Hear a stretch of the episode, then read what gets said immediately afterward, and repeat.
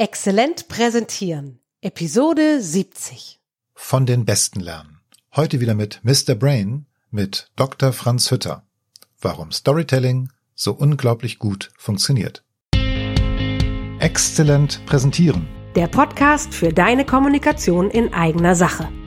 Du bist dir richtig, wenn du mit Kommunikation mehr erreichen willst. Wir sind Anna Momba-Hers Und Peter Klaus Lamprecht. Zusammen bieten wir dir über 60 Jahre Erfahrung in der Kommunikation. Wir ergänzen unser Wissen. Peter Klaus Lamprecht lernt von mir alles über Performance auf der Bühne Und Anna Momba-Hers lernt von mir alles über Medieneinsatz in Präsentationen. und wir freuen uns, wenn du dabei zuhörst. Hallo Petzel, guck mal, guck mal. Ja. Ich hab dir wieder jemanden mitgebracht. Ja, Moment. Ja, Franz. Hallo, Hallo Franz, Franz ist wieder da. Wie schön. hallo ihr beiden. Genau, wir sind wieder virtuell, ne? Ja, genau. Wir haben neulich schon eine halbe Stunde gesprochen und irgendwie hat das nicht gereicht. Nee, hinten und vorne nicht. Ja, wir haben jetzt ein besonderes Thema, was wir neuronal beleuchten wollen. Okay, das ist jetzt falsch formuliert, aber sag mal, Anna, worum geht's? Um Storytelling. Ich würde gerne wissen, ich würde gerne von Franz noch genauer erklärt bekommen, warum und wie Stories gut fürs Gehirn sind und wie sie uns helfen können zu lernen, unsere Informationen an andere weiterzugeben, vielleicht sogar was zu verändern. Mhm.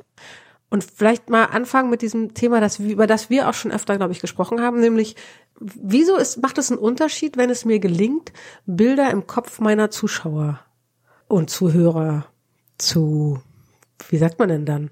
Zu Was mach ich malen. denn dann? Zu malen. Zu malen? Zu malen. Ich kann nicht malen, aber in den Köpfen von Zuhörern manchmal schon. Ja. Ja, ganz interessant. Ich kann auch nicht malen, aber ich male trotzdem mit großer Leidenschaft. Kleiner Exkurs zu meinen Flipcharts. Also ich glaube, die hängen irgendwann mal im, in irgendeinem Kunstmuseum. Werden mal besonders viel wert, weil es ist eigentlich egal, wie gut die Darstellung ist. Es ist einfach immer schön, Bilder zu haben und es ist auch etwas, was dem Gehirn sowohl jetzt was externe Bilder anbelangt, als auch was interne Bilder über den inneren Gebrauch der Sinne anbelangt, enorm weiterhilft. Hm. Okay.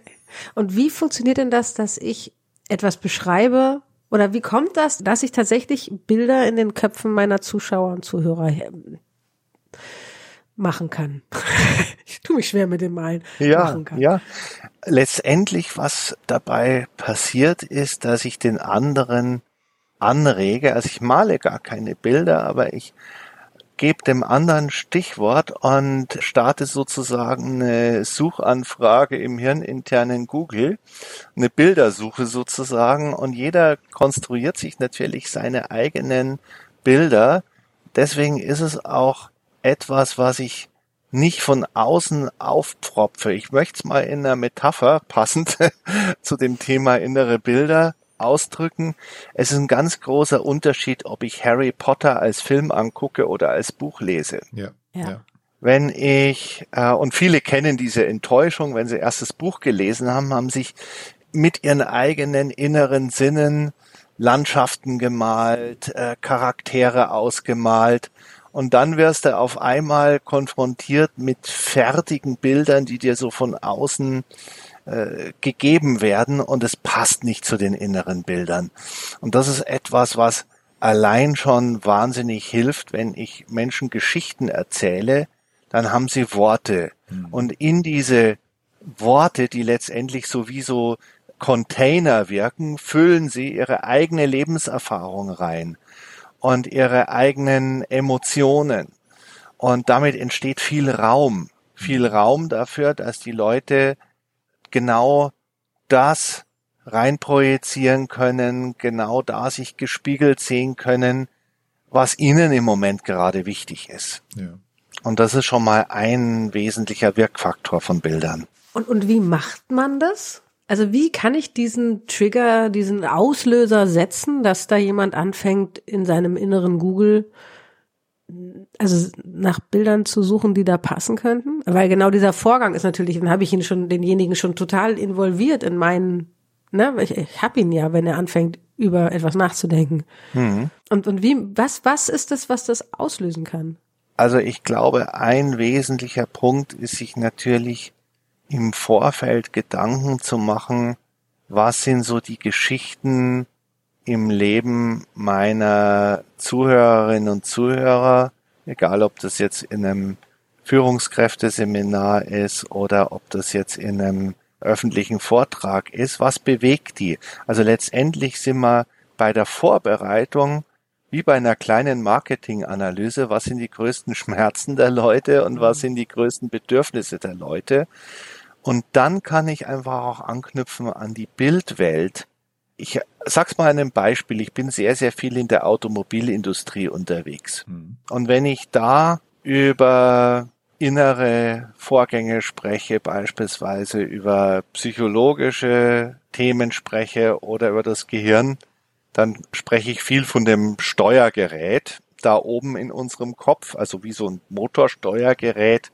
Wenn ich über Embodiment spreche, dann spreche ich über die Sensoren in der Peripherie, mhm. weil die alle kennen sich damit aus, dass es da Reifendrucksensoren gibt. So was ähnliches haben wir in unseren Lungen übrigens. Die Druckrezeptoren, die mir widerspiegeln, atme ich jetzt flach oder nicht, kriege ich genug Luft oder nicht und so weiter. Das heißt, da ist jeder, jedes, jede Lebenswelt von jeder Zielgruppe gibt einen reichen Schatz an anknüpfungsfähigen Bildern. IT-Bereich, Schnittstellen, ja, oder irgendwie die Unterscheidung zwischen dem Betriebssystem, das äh, eher sowas ist wie unser tiefes limbisches System, wo bestimmte Emotionen und Reaktionsmuster und Persönlichkeit kodiert sind, und der Benutzeroberfläche, das ist das nach außen sichtbare Verhalten. Das heißt, egal in welchem Bereich, wenn ich mich ein bisschen auskenne, mit dem Vokabular der Zielgruppe, mit den Bildern, mit denen die täglich arbeiten, haben die einen Wiedererkennungseffekt und sagen, ach ja, ja klar, das, das, das verstehe ich ja, das ist so wie in meiner Welt. Mhm. Und das mhm. ist etwas, was für das Gehirn wahnsinnig befriedigend ist, etwas wiederzuerkennen, weil sobald ich was wiedererkenne, kann ich sagen, ey, check, ich habe Orientierung und Kontrolle in der Welt, ich verstehe das, das ist knüpft an an das, was mir wichtig ist und trotzdem bleibt genug Raum, um da Messages zu transportieren. Mhm. Und trotzdem oder gerade deswegen? Gerade deswegen. Äh, genau, trotzdem hätte ich jetzt nicht ganz zuordnen können. Genau. Ja, ja, ja. Das heißt, ich versuche, mich in die Welt meiner Zuhörerinnen und Zuhörer reinzudenken, versuche ihr Vokabular als Metapher zu nehmen und habe damit diesen Wiedererkennungswert, dieses Vertrauen, diese Kontrolle, also diese Sicherheit. Das ist also eine tolle Strategie. Also ich habe mal so ganz banal äh, mal so als Tipp mitbekommen, Mensch Petzel, wenn du so hörst, dass deine Kunden von Homepage sprechen, aber eigentlich Website meinen, dann sprich auch von Homepage ja. und korrigiere sie nicht ständig und sage, das heißt aber Website oder so, ja. Also versuche genau. Äh, das Vokabular in etwa zu übernehmen, was die auch nutzen. Das geht in die gleiche Richtung auch, ne, glaube ich. Das geht in die gleiche Richtung. Mhm. Und das spiegelt sich auch wieder, was weiß ich, wenn ich im Seminar Brainstorming mache, schreibe ich die Worte auf, die mir gegeben werden und nicht irgendwie die besseren Formulierungen, in Anführungszeichen, die mir einfallen. Mhm. Das hat alles was natürlich zu tun mit Spiegelung, mit Resonanz und damit auch mit einer Beziehungsebene, die sich drüber aufbaut.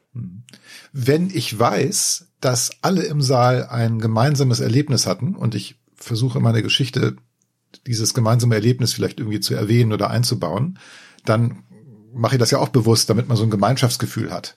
Also ich kann ja sagen, jeder kennt die Szene, wo Hans-Dietrich Genscher auf dem Balkon der Botschaft stand. Und genau. der zweite Teil seines Satzes war nicht mehr zu hören. Mhm. jeder, jeder kennt es, jeder kennt es, ja, zumindest ja. in Deutschland. Und das ist ja so ein Mechanismus, du lachst, ne? Und du reagierst, reagierst irgendwie drauf. Das wird wahrscheinlich sehr vielen im Publikum so gehen, wenn denn ja. der Kulturkreis so halbwegs stimmt. Ja. ja. Und dann kann ich damit etwas machen. Genau. Letztendlich sucht das Gehirn auch immer nach Matches sozusagen, also nach Passungen und wir kennen auch inzwischen den physiologischen Mechanismus sehr gut. Das nennt sich neuronale Bindung und das ist was ganz Abgefahrenes. Also klingt jetzt fast wie Esoterik, ist aber harte Wissenschaft. Mhm. Und zwar haben wir in unserem Gehirn ja verschiedenste Nervennetzwerke aktiv, die in bestimmten Frequenzen funken, kann man sagen. Also die in ganz bestimmten Frequenzen elektrische Oszillationen erzeugen. Und bei Geschichten wird ein Netzwerk sehr stark aktiviert, das sozusagen wie so eine Art Tagtraumnetzwerk ist, heißt Default Mode Network. Und da sind auf einmal ganz, ganz viele unterschiedliche Netzwerke aktiv, ganz im Gegensatz zu einem Aufgabennetzwerk, wo irgendwie aufgabenspezifisch relativ wenig Hirn aktiviert wird. Aber da ist auf einmal ganz, ganz viel angetriggert im Kopf. Und wenn per Zufall weit auseinanderliegende Netzwerke auf derselben Frequenz funken sozusagen, dann binden sie sich aneinander und dann gibt es so einen Aha-Effekt, ah, genau, das passt ja auf meine Welt. Mhm. Und so etwas liegt unserem Erkenntnisprozess und damit auch unserem Orientierungsprozess in der Welt zugrunde und drum will das das Gehirn unbedingt. Das Gehirn sucht andauernd nach Passungen, weil je mehr Passungen ich finde, desto mehr habe ich Erklärungen für die Welt, desto mehr weiß ich, wie ich mit der Welt umgehe und das erhöht meine Chancen in einer guten Art und Weise zu überleben. Das heißt also, das ist etwas, was nochmal so mit einem extra Incentive an Dopamin, an endogenen Opiaten und all den Dingen, die glücklich machen, all dem, was an jedem gut sortierten Hauptbahnhof zu kaufen gibt, was das Gehirn aber selbst produziert, incentiviert wird. Und das ist natürlich etwas, was wir unserem Publikum gönnen sollten. Mhm. Hm. Eigentlich hast du jetzt gerade schon einen wichtigen Faktor gesagt, was Stories eben können. Also wenn ich in irgendeiner Weise dieses, wie hieß dieses Netzwerk? Default Mode Network. Ich sag lieber Tagtraum-Netzwerk. Okay. Mhm. Default Mode Network oder Tagtraumnetzwerk, also in irgendeiner Weise dieses Netzwerk anspringen lassen, dann haben wir, weil so viel unterschiedliche Zusammenhänge gerade losfunken, eine höhere Wahrscheinlichkeit, dass es so einen Zufallstreffer gibt. Stimmt es? Als wenn ich eine Aufgabe. Ganz genau. Okay. Ganz genau. Super. Das ist die Neurobiologie des Aha-Erlebnisses. Wenn ich am Hirnen bin, wenn ich meinen Projektplan schreibe oder irgendein Ziel verfolge, dann ist sehr viel weniger Hirn, aber natürlich sehr viel effizienter beteiligt. Das heißt also, wenn ich besonders gut bin in etwas, dann aktiviere ich genau aufgabenspezifische Netzwerke. Das kennen wir auch aus der hochbegabten Forschung. Je schlauer die sind in einem bestimmten Bereich, sagen wir mal Mathe, desto weniger Glukoseverbrauch im Gehirn und desto eng umschriebener die Bereiche, die rekrutiert werden. Das ist super, wenn ich sowieso schon weiß, wie was geht. Das ist aber total mies, wenn ich auf eine neue Idee kommen will, hm. irgendeine innovative Lösung, irgendein Problem vom Tisch kriegen will, dann brauche ich diesen Modus, in dem ich ganz viel Gehirn diffus aktiviere und damit dem Gehirn die Chance gebe, dass das Problem mit der Lösung in irgendeiner Weise zusammenfindet, indem es per Zufall auf derselben Frequenz funkt und sich dann aneinander bindet. Und drum gibt's auch äh, sehr viele Studien, die zeigen, dass Innovation, Kreativität, all das, was wir brauchen für Out-of-the-Box-Thinking und so weiter, praktisch nicht entstehen können, ohne dass wir ja genug träumen, genug in diesem Tagtraummodus sind. Und da sind Geschichten eben einer der wesentlichen Königswege, würde ich sagen, diesen Zustand zu induzieren. Mhm. Das heißt, wenn ich absichtsvoll eine Geschichte erzähle, die besonders viel Bewegung bringt, emotional oder welche Form, was macht, dass da besonders viel diffuse Funkerei ist? Ja. Also es braucht natürlich Emotionen, um überhaupt die Leute zu fesseln. Mhm. Was ich jetzt nicht machen würde, ich würde jetzt nicht die Horrorstory vom Kettensägenmassaker erzählen oder auch, wie ich es häufig auf Betriebsversammlungen höre, irgendwie die düstere Katastrophe irgendwie an die Wand zu malen, weil dann habe ich wieder viel zu viel Erregung im Gehirn, als dass dieser Tagtraummodus entstehen könnte. Das heißt also, das ist etwas, was eher kontraproduktiv ist, mhm. aber auf jeden Fall Emotionen und dann genug Freiraum auch lassen. Also ich glaube, manchmal werden Geschichten sehr, sehr spezifisch, sehr akribisch, detailliert erzählt und dann habe ich eben wieder diesen Harry Potter-Effekt, dass ich den Film angucke und nicht das Buch habe. Das heißt, eine mhm. gewisse Offenheit und dazu gehören natürlich auch das Thema Spannungsbögen. Ich will wissen, wie es weitergeht. Mein Hirn ist schon am Suchen. Was ist der nächste Schritt? Wie geht die Geschichte aus? Das ist wesentlicher Bestandteil davon. Das ist der Grund, warum spannungsvolle Geschichten besser funktionieren als Aufzählungen, oder? Dass unser Gehirn also sozusagen schon während es den ersten Teil verstanden hat und bevor ich verstehe, wie es aufgelöst wird, schon anfängt zu überlegen, ah, es könnte das und das und das und das und das und das und das passieren. Und Ganz genau, weil ah, okay. und da kommt natürlich wieder unser Hippocampus mit ins Spiel, unsere Mustererkennungssoftware, von der wir schon mal gesprochen hatten. Der Hippocampus ist ganz, ganz wichtig für die Einspeicherung des Gedächtnisses und für den Abruf von Gedächtnisinhalten. Nun ist es aber so, dass er mit isolierten Fakten relativ hm, sich schwer tut. Also es gibt eine ganz starke Präferenz Richtung episodische Inhalte, also wirklich Episodengeschichten. Und das hängt damit zusammen, dass es eben eine Mustererkennungssoftware ist und dass der besonders stark dadurch aktiviert wird, wenn ein Muster noch nicht eine geschlossene Form hat oder die Geschichte zu vorhersagbar ist, sondern der wird natürlich aktiviert, indem er irgendwie Bestandteile kriegt und dann selbst auf die Suche gehen kann. Hey, äh, wie passt es zusammen? Was kommt da noch? Was könnte als nächstes kommen? Und damit habe ich eine besondere Aktivierung. Okay, cool. Sehr gut. Gibt es ein Rezept für eine ideale Story, die ich in einer Präsentation einsetzen kann? Gut, wir müssen wahrscheinlich erst definieren, was man erreichen will in der Präsentation. Ne? Oder gibt es einen besonderen Aufbau, wo du sagst, Franz, Mensch, also Geschichte muss auf jeden Fall so aufgebaut sein, dass sie funktioniert? Gibt es da was?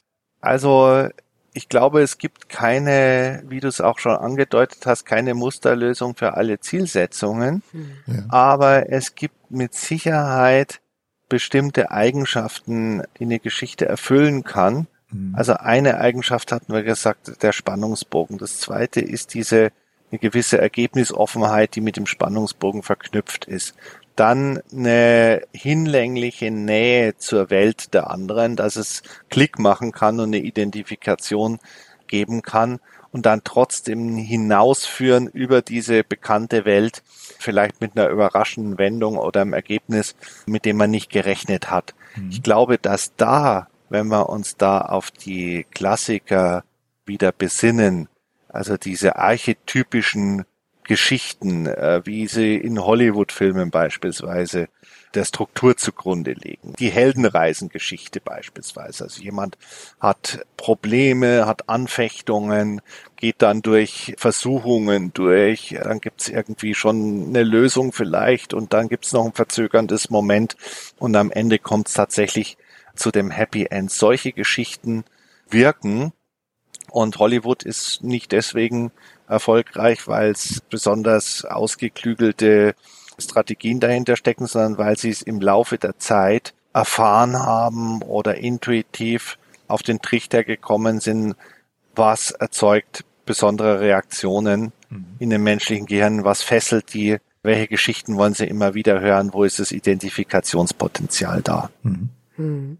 Sag mal, wenn Geschichten, die man so erzählt hat, dass sie einen Spannungsbogen haben und genug Raum lassen dafür, dass das eigene Gehirn da auf die Suche gehen kann, bevor man die Antworten kriegt, dann haben Geschichten ja auch tatsächlich ein großes Potenzial, Veränderung herbeizuführen, also vielleicht auch im Verhalten von Menschen, mit denen man redet. Ist das so oder, oder reicht es nicht, eine gute Geschichte zu erzählen, um was zu verändern? Ja, also ich glaube, das ist ganz gut da zu unterscheiden, wenn ich mit der Intention eine Geschichte erzähle, eine gute Geschichte zu erzählen, die mir auch selbst Spaß macht, Hm. dann ist es erstmal für die Intention schon genug, also solange ich irgendwie die Zielgruppe mit einbeziehe und berücksichtigt, was wir am Anfang gesagt haben. Wenn ich rangehe mit der Absicht, eine Wirkung, eine bestimmte Wirkung zu erzielen, dann bin ich schon wieder zu direktiv.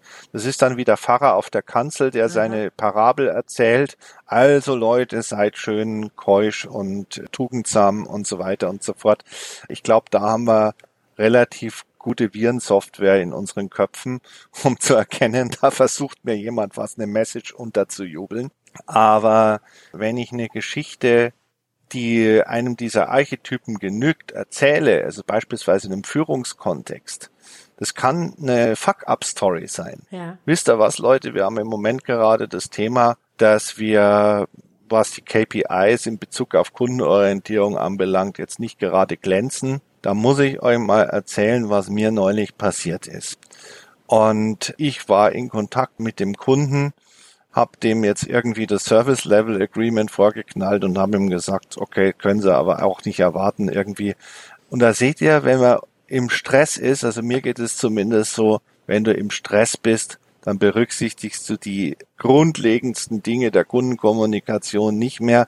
Wie geht denn euch das? Also es wäre jetzt ein bisschen eine kurze Geschichte, aber ja. äh, so etwas, weil Geschichten sind wunderbare Möglichkeit auch an das eigene Leben anzuknüpfen und nach Resonanz zu suchen, was eigene Erfahrungen anbelangt mit den Erfahrungen der anderen. Und ich glaube, dann entsteht Beziehung, dann entsteht auch so ein gewisser Relief-Effekt. Okay, keine Ahnung, dem geht es ähnlich und sehr viel Erlaubnis auch zur Selbstoffenbarung und sehr viel Erlaubnis, vielleicht das nächste Mal anders zu machen.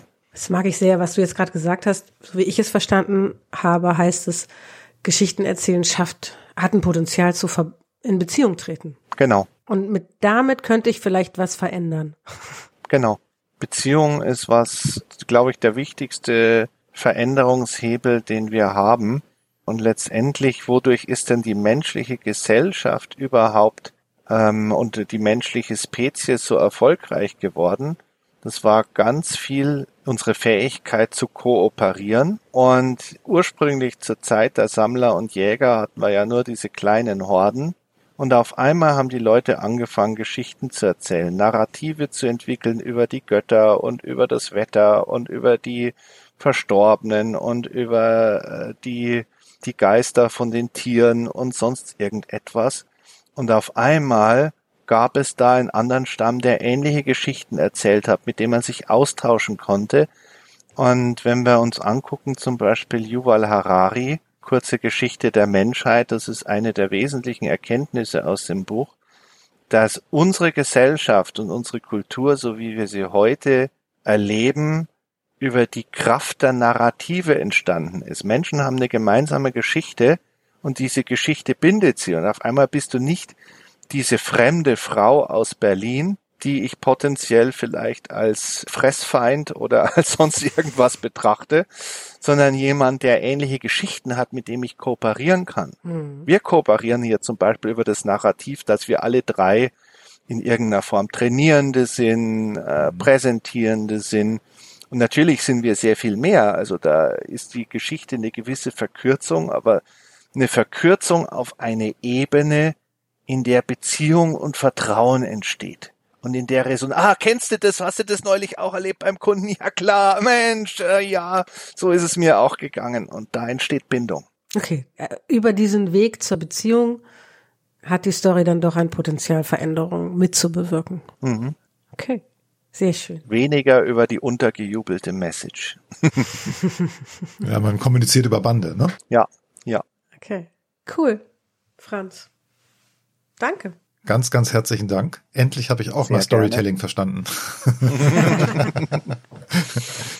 ja, das war schon wieder eine super spannende halbe Stunde mit dir, Franz. Ganz herzlichen Dank. Dankeschön. Ganz herzlichen Dank. Ja, Anna, wie geht denn das bei uns weiter? Also auf jeden Fall in zwei Wochen. Genau. Bis dann. Bis dann. Tschüss, bis in zwei Wochen. Tschüss. Tschüss. Erreiche mehr mit deiner Kommunikation in eigener Sache. Bleib dran, abonniere den Podcast. Und wir haben noch eine Bitte an dich. Empfehle uns weiter. Und schenke uns fünf Sterne auf der Podcast-Plattform deines Vertrauens.